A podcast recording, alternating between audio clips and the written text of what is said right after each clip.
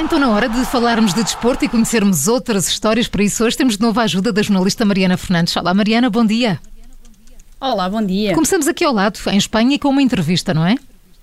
Sim, é verdade. E uma entrevista a um dos jogadores que eh, marcaram a janela de transferências deste verão, mas cujo impacto na equipa que o contratou é ainda nulo, por estar lesionado, ainda não ser estreado.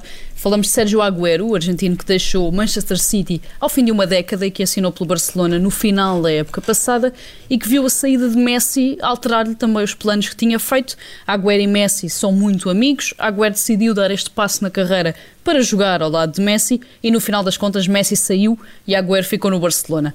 Mas histórias à parte, Agüero deu uma, agora uma longa entrevista ao El País, onde falou principalmente da morte de Diego Maradona e do impacto que teve na própria família, já que o avançado foi casado com uma das filhas do histórico jogador argentino. Hum. E o que é que ele conta então, Mariana? Ele conta que tinha um jogo uh, da Liga dos Campeões no dia em que Maradona morreu, jogava ainda no Manchester City, e que quando viu as primeiras notícias achou que era mentira, como tinha acontecido já tantas vezes, ou seja, como já tinha acontecido tantas vezes surgirem notícias sobre a morte de Maradona que depois acabaram por não se confirmar. Ele diz que só começou a ficar desconfiado quando viu cada vez mais jornais de cada vez mais países a darem a notícia e decidiu então perguntar diretamente à ex-mulher, à filha de Maradona, que acabou por, por confirmar o, o pior cenário. Em seguida ligou ao filho, Benjamin, que tem 12 anos, que vive na Argentina com a mãe e que, entretanto, já sabia de tudo através dos colegas da escola e acabou também por permitir que este fosse ao velório depois de muita insistência, embora não quisesse. Agüero, que a dada altura no tempo foi genro de Maradona e padrinho de um dos filhos de Messi, conta que nunca deixou uh, de se dar bem com o sogro, apesar do divórcio, e que foram e continuam a ser dias muito difíceis depois da morte do argentino. E ele fala de outras coisas na entrevista, além dessa relação relação próxima com Maradona? Ele fala muito da infância na Argentina, lembra que pediu a primeira bola como prenda no Dia de Reis, que a última vez que visitou o bairro onde cresceu com a família foi aos 16 anos, pouco antes de assinar o primeiro contrato profissional com o Independiente, e que o pai continua a ligar-lhe sempre que tem um jogo menos bom para lhe dizer que jogou mal.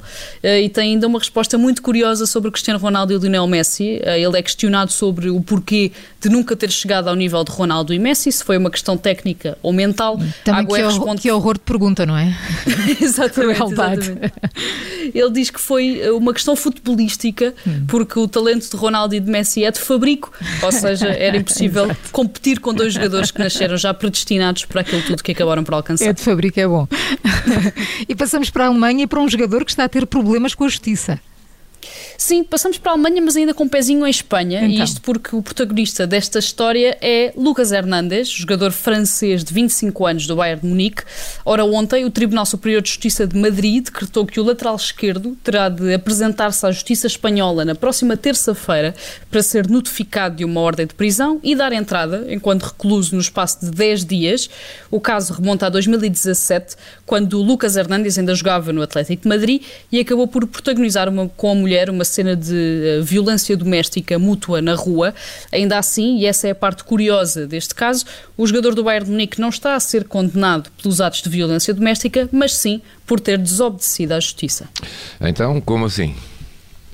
Porque na altura, eh, depois do episódio entre o casal, eh, ambos foram condenados a 31 dias de trabalho comunitário e a seis meses em que não poderiam manter qualquer contacto um com o outro. Ora, o que aconteceu quatro meses depois, contudo, foi que Lucas Hernandes e a mulher foram vistos no aeroporto de Barajas, em Madrid, depois de voltarem de férias nos Estados Unidos. O jogador chegou a ser detido uh, durante várias horas depois de aterrar em Espanha e em 2019 foi então condenado a seis meses de prisão, enquanto que a mulher acabou por nunca ser detida porque nunca tinha sido notificada da obrigação de afastamento e também nunca foi julgada. Os advogados de Lucas Hernandes já recorreram, é muito improvável que o jogador do Bayern de Munique seja efetivamente preso, mas a verdade é que a pouco e pouco vai-se notando um ligeiro fim da impunidade dos jogadores de futebol, que uhum. são cada vez mais responsabilizados pelos erros que cometem fora dos relevados. E ainda bem que assim é. Mariana, acabamos no futsal e na Argentina. Sim, e com uma história que mostra que ser aparentemente esperto uh, nem sempre compensa. E isto porque num jogo da décima e antepenúltima jornada da primeira fase da segunda divisão de futsal feminino da Argentina, as jogadoras do Banfield estavam a ganhar por 2-0 quando desataram a marcar autogolos inexplicáveis e claramente propositados. Foram três remates intencionados para a própria baliza em poucos segundos, com a guarda-redes a permitir que a bola entrasse. O Banfield acabou por perder com o Gimnásia por 4-2 e percebeu-se, entretanto, que as jogadoras fizeram de propósito para serem derrotadas, porque assim encontrariam um adversário teoricamente inferior uh, na fase seguinte do playoff, é verdade. Muito pouco uh, competitivo, muito pouco ético.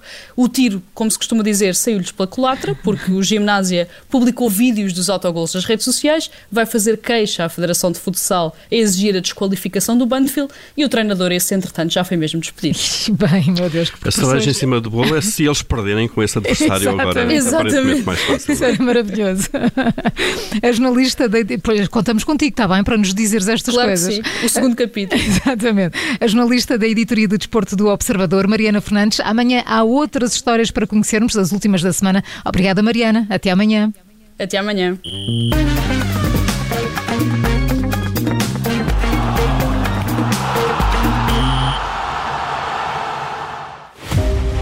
Obrigada por ter ouvido este podcast. Se gostou, pode subscrevê-lo, pode partilhá-lo e também pode ouvir a Rádio Observador online em 98.7 em Lisboa e em 98.4 no Porto.